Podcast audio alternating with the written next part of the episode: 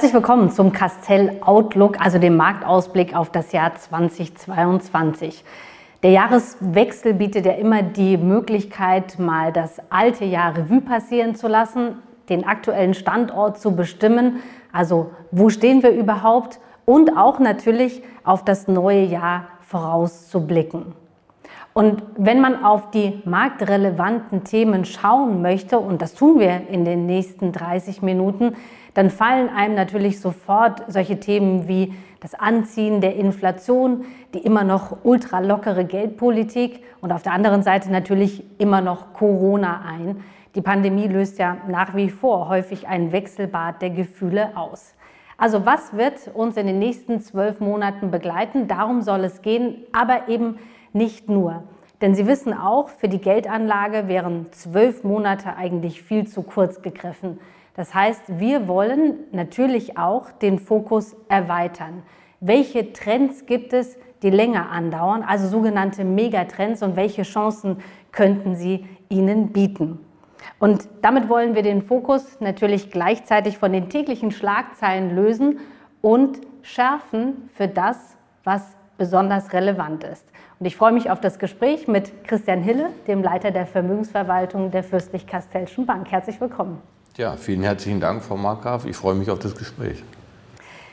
Vor ziemlich genau einem Jahr haben wir gesprochen, auch über den Marktausblick. Und eine Sache ist mir besonders hängen geblieben, eigentlich sehr erschreckend, dass wir uns in einem Regimewechsel befinden. Also Sie haben gesagt, von einem risikolosen Zins sind wir in ein zinsloses Risiko gegangen. Zwölf Monate später hat dieser Trend an Dynamik gewonnen. Gibt es da eine Änderung? Also da gibt es keine Änderung. Ich glaube, ich würde das sogar noch äh, bestätigen. Und äh, das ist ja auch, äh, wie Sie zu Recht in der Einleitung gesagt haben, geht es ja nicht darum, jetzt hier nur in die nächsten zwölf Monate zu gucken, sondern einfach auch mal die größere Perspektive einzunehmen. Und wir sind nach wie vor nachdem wir jetzt Anfang des Jahres den Regimewechsel ausgerufen haben, davon überzeugt, ähm, dass wir uns in einem strukturellen Regimewechsel sogar befinden. Und das erfordert natürlich ein äh, fundamentales Umdenken auch in der Anlagestrategie. Vielleicht nehmen wir das noch mal ein bisschen auseinander. Regimewechsel, das ist ja, ja, darunter kann sich jeder was vorstellen. Aber was bedeutet das denn im Finanzbereich genau? Wovon sprechen wir, wenn wir von einem Regime- oder Paradigmenwechsel reden? Ja, also ich glaube, ganz plastisch und haptisch wird es halt greifbar, wenn man sich mal so die Zinsverläufe anguckt. Ne? Also Zinsen sind seit den 50er, 60er Jahren über 20, 30 Jahre gestiegen, äh, bis auf sagen wir, 15 Prozent teilweise und sind dann die letzten 40 Jahre im Prinzip nur gefallen. So. Und ähm, das hat natürlich einen unheimlichen Rückenwind gegeben für Anleihemärkte, für Unternehmensanleihen, für Staatsanleihen etc., weil sie nicht nur den äh, sogenannten Coupon, also den Zins äh, vereinnahmt haben, sondern weil sie auch eine Marktaufwertung sozusagen erfahren haben, dadurch, dass die Zinsen dann immer äh, geringer äh, wurden. So, jetzt sind wir aber am Ende dieser Entwicklung. Äh, wir sind in vielen Bereichen äh, um die Null oder unterhalb der Null Prozent. Äh, und was das bedeutet, wird, glaube ich, an so ein paar Beispielen äh, mal klar. Wenn man sich überlegt, okay, wie lange brauche ich, um mein Vermögen zu verdoppeln? Ja? Dann sind das bei fünf Prozent Zinsen ungefähr 14, 14, 15 Jahre. Ähm, bei 1% Zinsen sind das schon 70 Jahre. Also äh, das ist sozusagen eine signifikante Verlängerung sozusagen der Verdopplungszeit.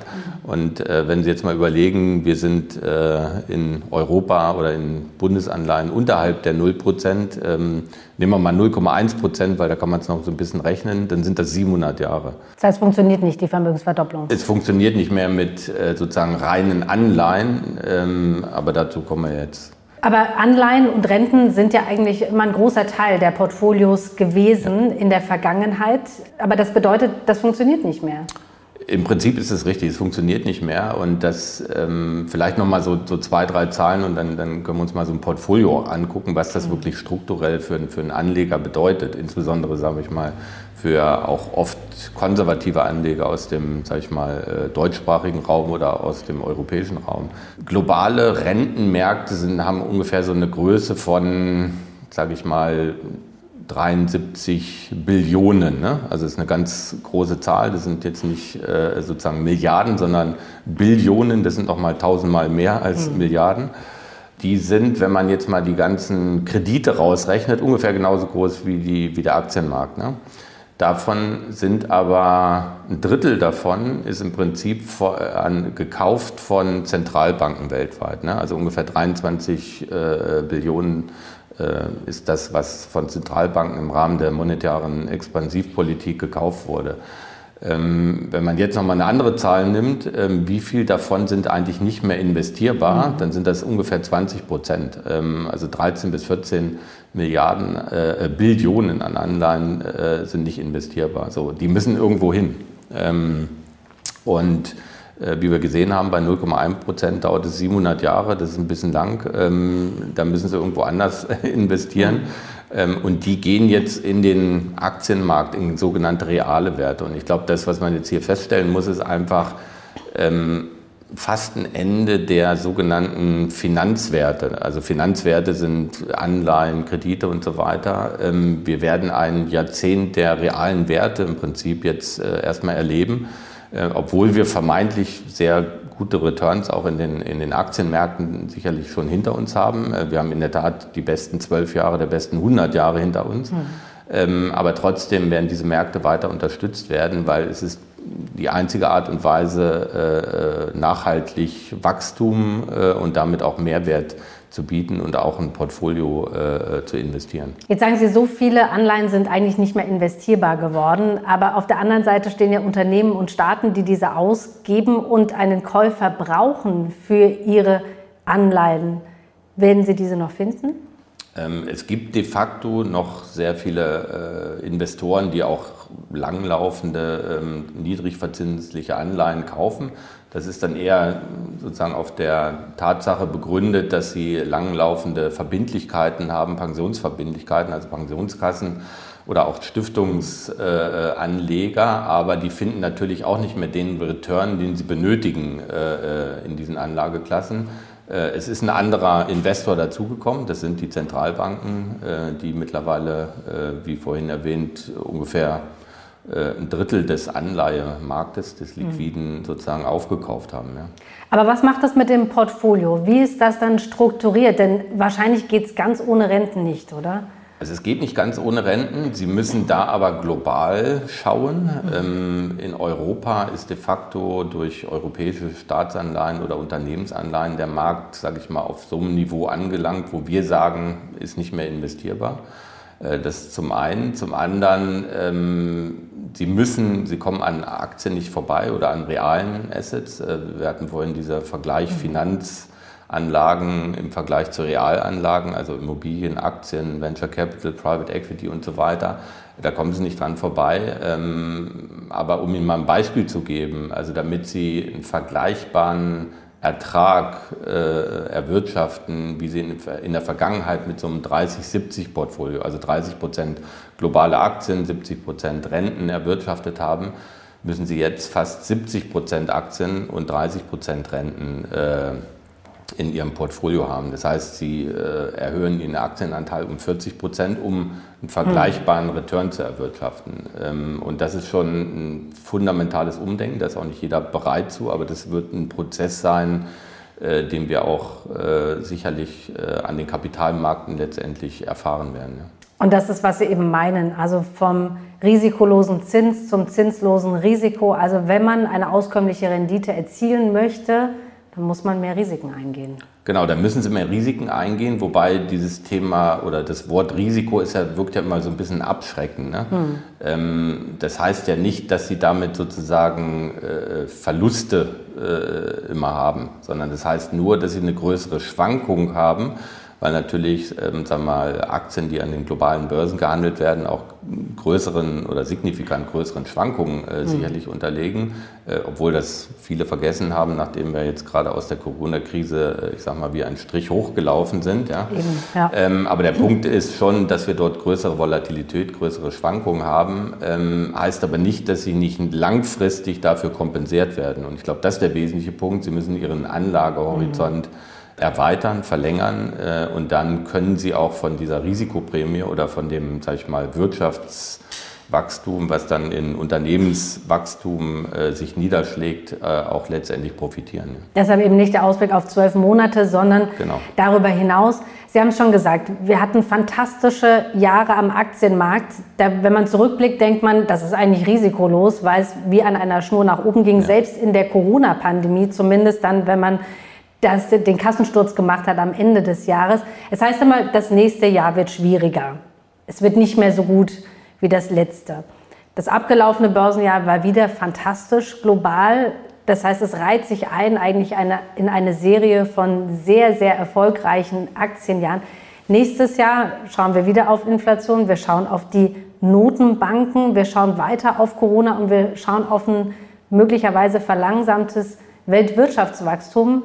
Das sind doch alles Gründe, weshalb wahrscheinlich es nächstes Jahr wirklich schwieriger wird mit Aktien, oder?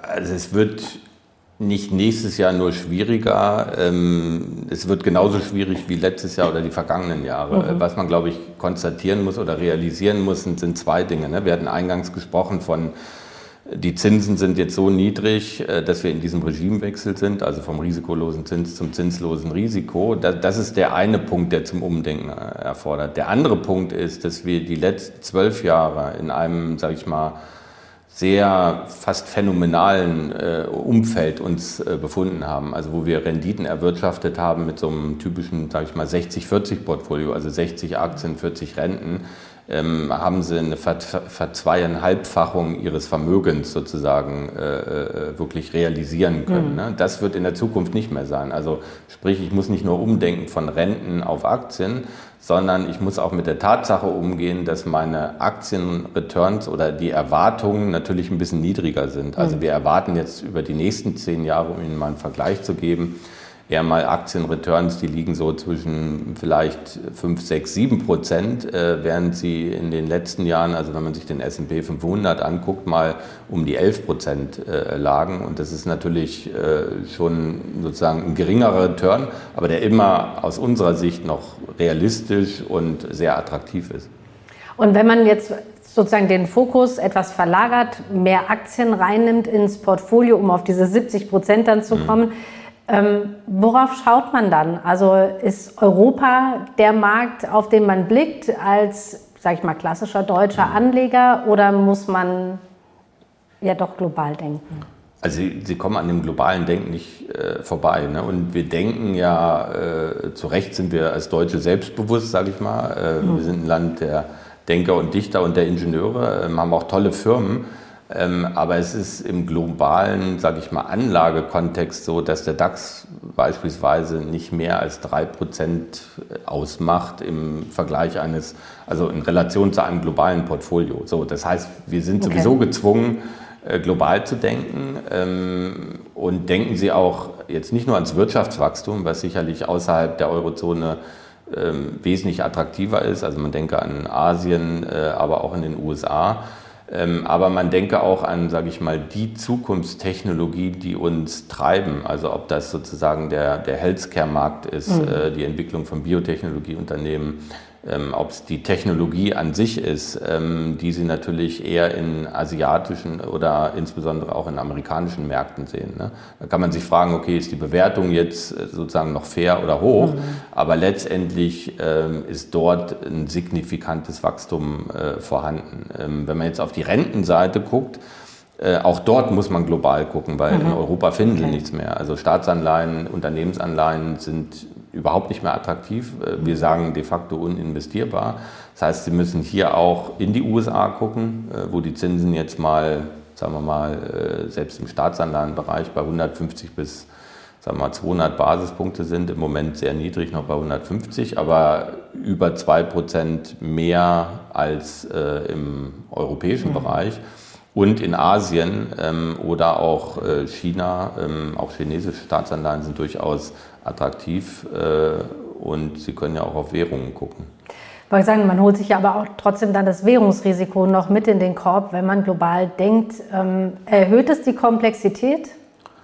Also es erhöht die Komplexität insofern, dass Sie natürlich, äh, aber das fängt schon an mit einer ganz einfachen Investition. Stellen Sie sich vor, Sie nehmen eine Apple-Aktie und kaufen mhm. die dann ist das ja nicht nur die Aktienentwicklung, äh, die Sie sozusagen, an der Sie partizipieren können, sondern Sie haben auch die Währungsentwicklung, weil die natürlich in den USA in Dollar notiert. So, das heißt, Sie müssen sich sehr bewusst überlegen, okay, was ist die Anlageentscheidung? Ist es die Aktie oder ist die Aktie und die Währung? Und äh, das, was wir machen in unserem, sage ich mal, äh, professionellen Portfolio-Management ist, dass wir ähm, Währungen wie eine eigene Anlageklasse sehen. Also dass wir Portfolien konstruieren. Wir gucken uns die besten, sage ich mal, Investment-Opportunitäten weltweit an, gucken dann, wie viel Währung bleibt übrig und wie viel Währung wollen wir letztendlich aber in dem Portfolio haben und können das entsprechend absichern oder auch nach oben fahren. Ähm, und hier sind wir definitiv global unterwegs, äh, sehen da auch den Dollar weiter stark und den, insbesondere den Renminbi, den chinesischen Renminbi.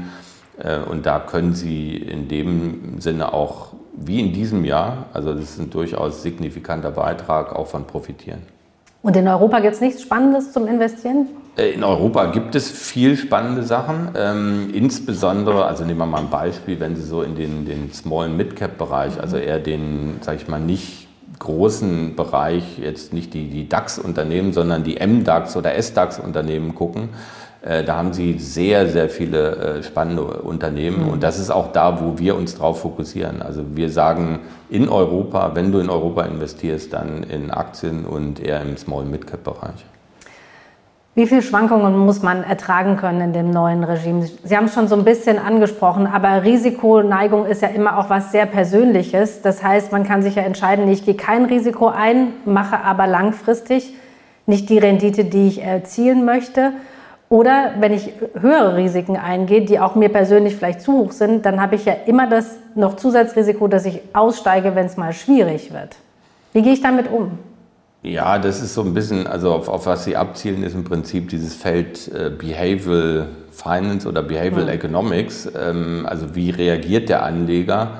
Ähm, es gibt eine sehr interessante Statistik äh, oder eine Analyse, die kommt eher aus dem angelsächsischen Bereich, ähm, wo dieses mm, sag mal, Feld der unabhängigen Beratung von äh, äh, von Anlegern ja auch, auch viel dominanter ist, ähm, die besagt im Prinzip, dass der echte Mehrwert eines Kundenberaters darin liegt, dass er Ziele mit dem äh, Kunden definiert zusammen, äh, auch sein Risikoprofil analysiert etc., aber dann Ziele definiert und ihn durch diesen sogenannten Investment Journey, also durch die Zeit, in der er in, am Markt investiert ist, um mhm. diese Ziele zu erreichen, ihn dabei hält, ohne dass er in diese, sage ich mal, Fallen läuft. Ja? Also dass sie äh, zu früh verkaufen, äh, dass sie mhm. dem Markt hinterherlaufen etc. Ja.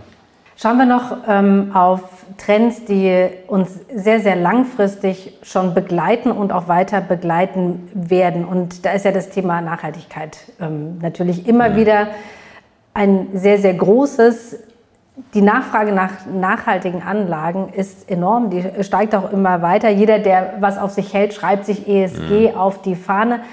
Da fließt so viel Geld rein, da könnte ich jetzt auch sagen, naja, mit dem Klimawandel, da haben wir bald kein Problem mehr, so viel Geld wie in diese Nachhaltigkeit gesteckt wird. Also zum einen ist es auf jeden Fall ein positiver Trend. Also, mhm. dass das Thema, sage ich mal, in der Gesellschaft angekommen ist, ähm, dass die das Bewusstsein da ist, äh, dass wir was machen müssen. Ähm, was man schon, sage ich mal, auch selbstkritisch, auch als jemand, der lange in der Industrie arbeitet, sehen muss, ist, wie damit umgegangen wird, auch mit dem Thema Datenqualität etc., ohne da jetzt im Rahmen dieses Gesprächs auf zu sehr Details einzugehen.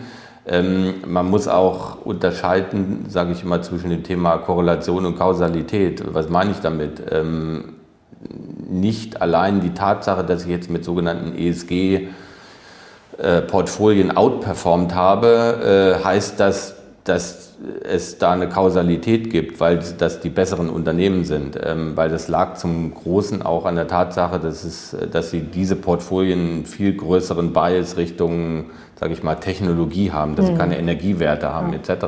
Ähm, ich bin da ein bisschen auch der Meinung, dass diese Industrie, sage ich mal, eine Verantwortung hat. Ähm, wir sind Fiduziäre, die äh, im Prinzip im Auftrag des Kunden investieren und dass es nicht nur darum geht, sage ich mal, Unternehmen auszuschließen oder sich nur auf einen Sektor zu fokussieren, weil der vermeintlich äh, besser ist, ähm, sondern dass es auch darum geht, eine relative Betrachtungsweise zu finden und dieses Thema Corporate Engagement mit zu äh, betreiben. Was heißt das?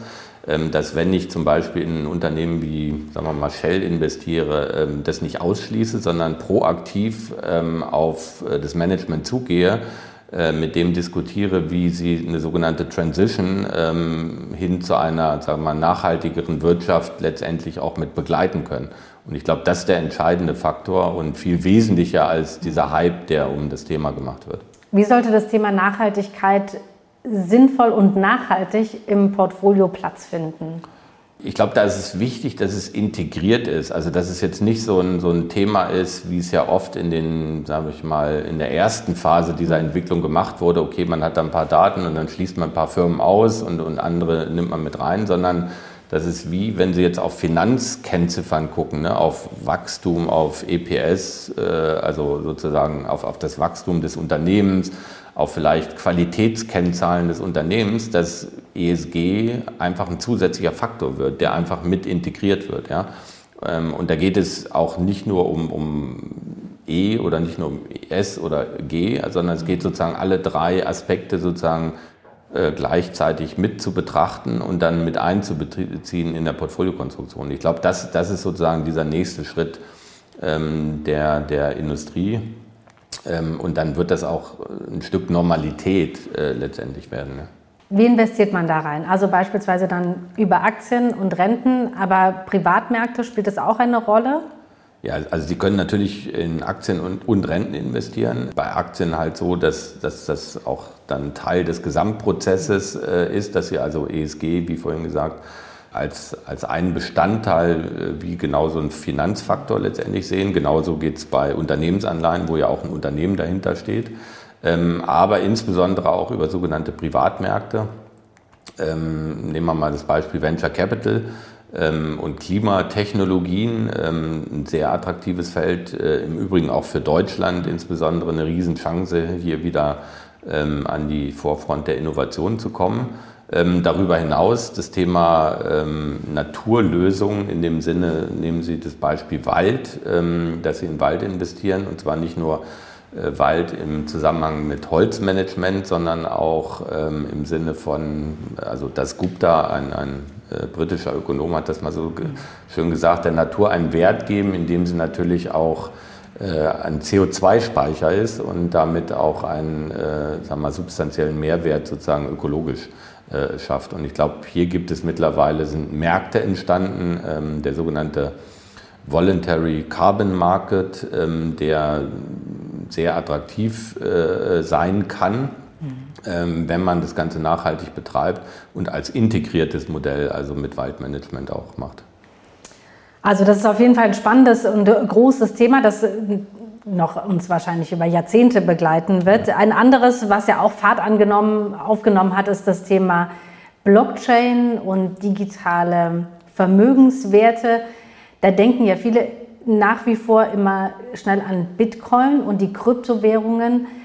Aber man setzt sich, wenn man diese kauft, natürlich auch mal sehr großen Schwankungen aus. Aber es ist viel mehr. Also was macht Sinn, in diesem Feld zu investieren? Oder sollte man es einfach links liegen lassen? Wäre auch eine Möglichkeit. Nee, sollten Sie überhaupt nicht links liegen lassen. Also neben, sage ich mal, diesem Thema Klimalösungen ist, glaube ich, Blockchain eins der Themen, also A, dem wir uns verschrieben haben, aber jetzt nicht aus dem, äh, vor dem Hintergrund, dass das jetzt so ein Modethema ist, sondern wir glauben strukturell daran, dass es, äh, wir mal, viele Industrien die Technologie äh, strukturell verändern wird. Ne? In vielen Fällen auch den Mittelsmann rausnehmen, Märkte transparenter macht etc. Ich sehe das sozusagen so ein bisschen aus einem zweischneidigen äh, Schwert, äh, um, um das sozusagen äh, auch offen und transparent zu sagen. Ähm, es ist eine Dynamik entstanden, wo dann auch viele Leute in Bitcoin oder Ethereum und so weiter äh, anfangen zu traden und fast zu mhm. zocken. Und, und dem muss man eigentlich entgegenhalten das ist nicht das Richtige. Ne? Also das ist, ähm, die Technologie an sich ist gut. Die Tatsache, dass wir dezentrale Währungen vielleicht bekommen können und die Möglichkeit haben, äh, in diese zu investieren oder auch als eine Alternative zu sagen wir, zentralen Währungen, äh, ist sicherlich sehr spannend und, und äh, interessant auch zu beobachten.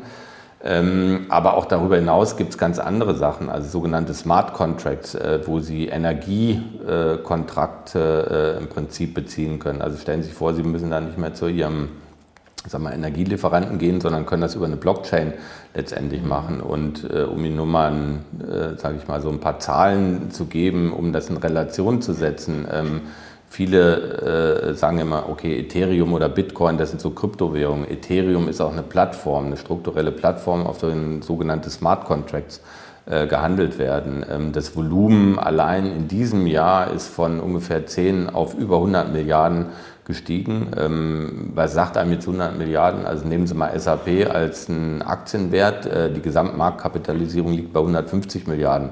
Also das heißt, auf Ethereum haben wir mittlerweile so viele Smart Contracts ähm, wie fast die Marktkapitalisierung eines äh, Unternehmens wie SAP. Also das ist durchaus eine signifikante Entwicklung. Ähm, und das hat nicht nur mit, äh, geht heute Bitcoin 10% hoch oder runter zu tun.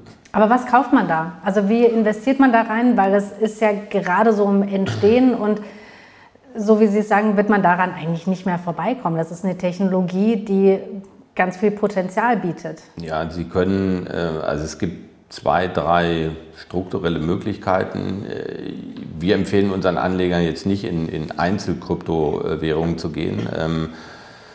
Das ist viel zu volatil, auch zu risikobehaftet. Sie müssen da eigentlich Profi sein, um, um das zu machen. Ähm, wir bieten da diversifiziertere Anlagen, ähm, auch Anlagestrategien, ähm, professionellere, die Sie dann, sage ich mal, in, in Form einer verbrieften Lösung letztendlich auch anlegen können. Sie können aber auch in Unternehmen letztendlich investieren, die in diesem Bereich Technologie im Prinzip herstellen. Also Sie können auf der, sowohl auf der Aktienseite als auch dann auf der reinen Kryptoseite ähm, aber dort äh, empfehlen wir eher professionellere Lösungen. Und mhm. ähm, es gibt aber auch sehr attraktive, sage ich mal, ähm, fast Nischenmärkte, die aber jetzt auch größer werden. Ähm, wir hatten ja im Zuge der, der Blockchain-Diskussion auch mal zum Thema Proof of Stake versus Proof of Concept gesprochen. Die viel nachhaltigere Lösung ist Proof of Stake und äh, über das sogenannte Staking äh, können Sie durchaus auch attraktive äh, Returns generieren, die als eine Alternative zum Money Market äh, gelten. Ja. Also es lohnt sich total in das Thema tiefer einzusteigen. Damit sind wir eigentlich schon fast bei meinen Abschlussfragen, denn man findet ja derzeit überall Informationen über alles. Es gibt ja ein Überangebot an Nachrichten, Schlagzeilen. Wie filtern Sie das Wesentliche heraus und was ist wesentlich für Anleger im aktuellen Umfeld? Also ich glaube, ich glaube, das ist eine der zentralen Aufgaben mal Nummer eins eines Portfolio-Managers, aber auch als jemand, der äh, vielleicht in der Öffentlichkeit steht und, und Anlegern hilft, Dinge zu verstehen. Ähm, der Markt ist voll von, sage ich mal, Daily News. Also äh, der Markt geht hoch, der Markt geht runter. Die Fed hat gestern berichtet, das Tapering wird äh, erhöht. Ähm, die Zinsen gehen hoch oder runter. So, was hat das jetzt für einen Einfluss? Also was wir machen, ist immer wirklich die Informationen nehmen und das in ein großes, ganzes Bild einzuordnen. Deswegen sagen wir auch, also äh, gerade am Anfang ist uns das so wichtig, dieses Thema Strukturwechsel. Ne? Wir sind in einem Strukturwechsel. Wo sind wir denn eigentlich drin? Ähm, es kann auch passieren, dass wir jetzt nächstes Jahr ein Jahr haben, wo die Aktien mal runtergehen. Ist das jetzt schlimm? Ist das entgegen unserem View? Das ist überhaupt nicht entgegen unserem View. Also, weil man könnte preiswerter nachkaufen. Äh, man könnte preiswerter nachkaufen. Also man muss, es geht um die langfristige Perspektive, weil so werden sie echten Mehrwert machen. Also da bin ich immer so ein bisschen mit äh, Warren Buffett auch, ne? also der sozusagen konsistent seine Strategie durchgefahren hat und sie können sehr viel Mehrwert zerstören, indem sie zu sehr den täglichen News hinterherlaufen. Aber wichtig ist quasi, dass man versteht, was sind die unterliegenden Faktoren, die sich einfach geändert haben im letzten Jahrzehnt und die sich nicht wieder ändern werden. Das heißt, ein Umdenken ist tatsächlich erforderlich. Was waren denn Ihre Highlights im letzten Jahr? Also das eine Highlight war gewesen, dass äh, wir eigentlich einen Markt, wie er so jetzt gekommen ist, nicht erwartet haben ähm, und trotzdem sehr gut mit partizipiert haben. Also mhm. Performance äh, bin ich eigentlich sehr zufrieden äh, auf der gesamten Plattform. Zum anderen bin ich überrascht, wie ich sag mal, resilient der Markt äh, reagiert hat. Ähm, wir sind jetzt in einer nächsten Welle. Äh, Omikron äh, heißt das Stichwort.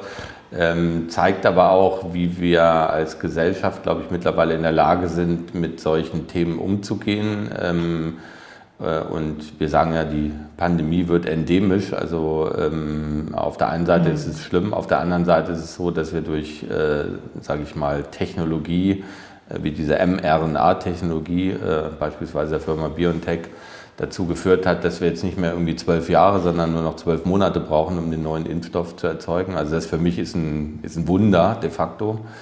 Ähm, und das Dritte ist so ein bisschen äh, eine Reflexion. Also ich bin im letzten Jahr 50 Jahre geworden, äh, habe dann im Zuge meiner Geburtstagsfeier mal zurückgeblickt äh, und da ist mir eine Statistik so hängen geblieben. Also in den 50 Jahren, wo ich auf diesem Planeten lebe, hat sich die Weltbevölkerung verdoppelt. Ähm, und was allein in dieser Zeit passiert ist und was jetzt noch passieren wird, ist schon erstaunlich und ähm, ich glaube, die Herausforderungen, die wir haben, sind immens. Ähm, wir hatten Blockchain als Technologie.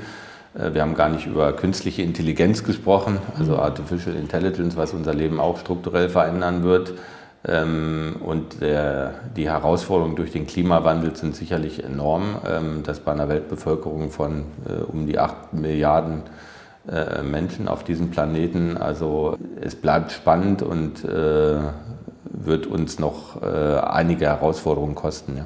Und da können eben Anleger und Investoren und die Finanzmärkte als Gesamtes auch immer ein Teil der Lösung sein, um ja, die Dinge anzugehen. Was wünschen Sie sich denn für eine gesunde Marktentwicklung?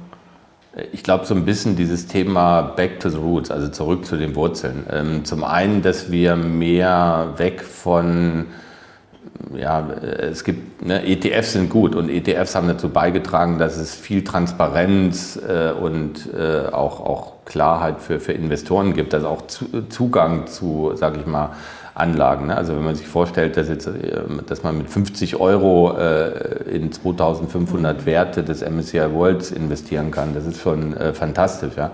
Auf der anderen Seite darf man nicht äh, vernachlässigen, dass der Finanzmarkt ist nicht für sich selber da, sondern es geht darum, äh, wir sind ein bisschen so, ich vergleiche es mit dem Schmiermittel der Industrie. Ne? Also wir vergeben Kredite als Banken, wir sind als Investoren, äh, finanzieren wir äh, Unternehmen und ich glaube, dieses Thema Back to the Roots äh, ist ein ganz zentrales. Gilt im Übrigen auch für private Märkte. Also wenn jetzt neue Märkte erschlossen werden, wie Infrastruktur, äh, ähm, Natur als Lösung, also Waldmanagement äh, etc., äh, dann geht es darum, dies auch wirklich nachhaltig äh, zu betreiben und auch an der Sache interessiert zu sein und nicht nur als ein Finanzinvestment zu sehen.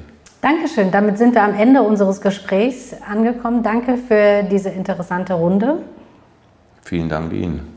Und ähm, ja, weiterhin wünsche ich uns allen, allen, eigentlich gesunde Märkte, nachhaltige Märkte. Ähm, vielen Dank Ihnen auch fürs Zuschauen. Danke für Ihr Interesse und Ihnen wünsche ich natürlich auch persönlich für Sie alles Gute und ähm, ein gesundes neues Jahr und natürlich auch ein gutes Händchen bei der Geldanlage und manchmal auch so ein bisschen Glück, denn das braucht man ja auch ab und zu.